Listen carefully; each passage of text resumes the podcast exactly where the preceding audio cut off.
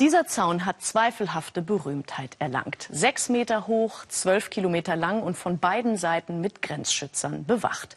Er soll Flüchtlinge aus Afrika abschrecken und ist zugleich zum Symbol für die Festung Europa geworden. Der Zaun wurde rund um die spanische Exklave Melilla an der nordafrikanischen Küste errichtet, direkt an der Grenze zu Marokko. Flüchtlinge von Afrika nach Europa dürfen hier nicht durch, aber Waren von Europa nach Afrika sehr gerne. Und so verläuft auf spanischer Seite direkt am Zaun ein Fußweg, über den hauptsächlich Frauen schwere Lasten nach Marokko schleppen. Umsatz bis zu 500 Millionen Euro pro Jahr. Ein blühender Handel, ganz legal und zollfrei. Das konnte auch Stefan Schaaf kaum glauben.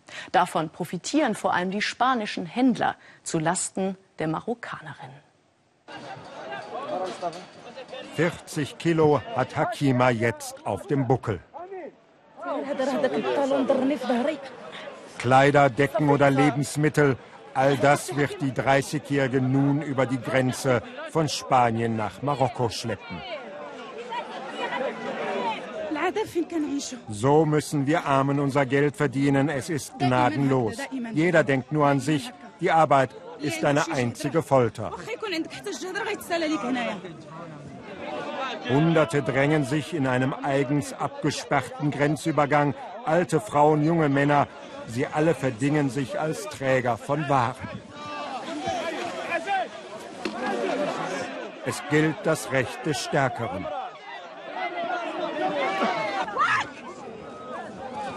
Es ist der absolute Wahnsinn hier. Jeden Morgen spielt sich dieses Chaos ab. Die Menschen nehmen keine Rücksicht aufeinander.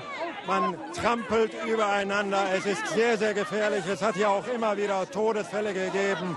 Es ist das große Durcheinander. Und der Nachschub rollt unerbittlich. Weil die Behörden die Lasten als Handgepäck ansehen, müssen die Waren nicht verzollt werden. Ein Abkommen der Grenzstädte Melilla und Nador macht das möglich. So sparen die Händler Steuern, für sie ein profitables Geschäft. Atempause. Die erschöpfte Hakima hat ihre Last für einen Moment abgelegt. Wer hier arbeitet, kommt aus dem benachbarten Nador in Marokko. Dessen Einwohner brauchen kein Visum. Eine elende Schufterei für vier Euro am Tag sei das, sagt uns Hakima. Dann verlieren wir sie erst einmal aus den Augen.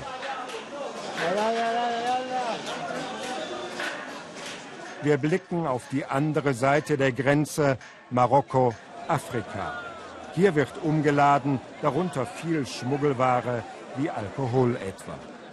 In der Innenstadt von Nador, im Schatten der Moschee, türmen sich die Waren des schwunghaften Grenzverkehrs, vor allem gebrauchte Klamotten aus Europa. Sie werden in großen Mengen verkauft und von hier aus beginnt ihre Reise quer durch Afrika. Aber über dieses lukrative Geschäft will hier keiner mit uns reden. In diesem Haus lebt Hakima. Ihr Ehemann ist erst vor kurzem gestorben. Man spürt noch die Trauer.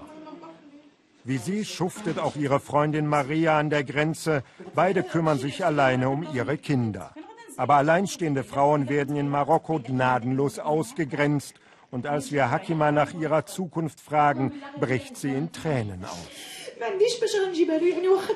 Ich bekomme doch sonst keine andere Arbeit. Nur so können mein kleiner Sohn und ich überleben. Um uns kümmert sich keiner. Die Arbeit an der Grenze ist ihre einzige Chance. Zurück auf die spanische Seite nach Melilla. Weltweit ist die Stadt zu zweifelhaftem Ruhm gelangt, aber nicht wegen der Lastenträger.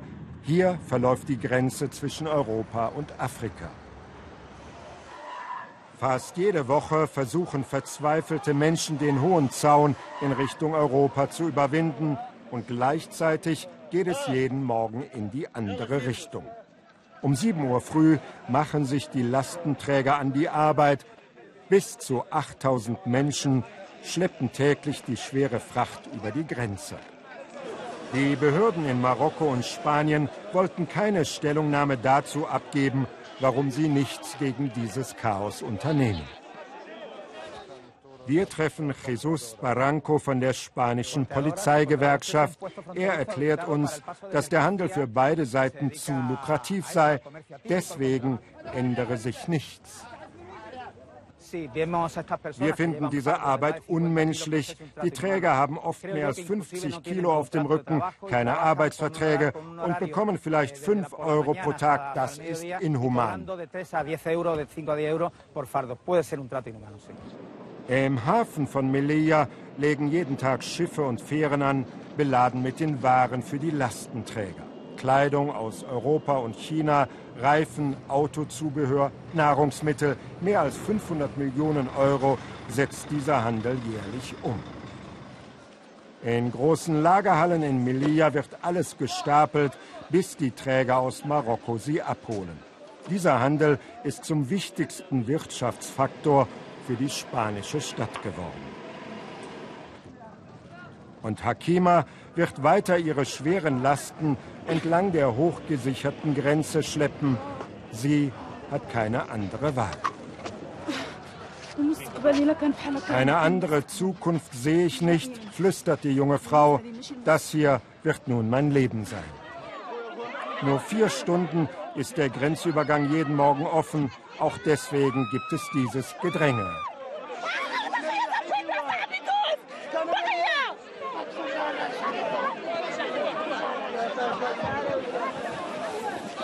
Die Schwachen bekommen doch im Leben nie Respekt, sagt uns Hakima noch.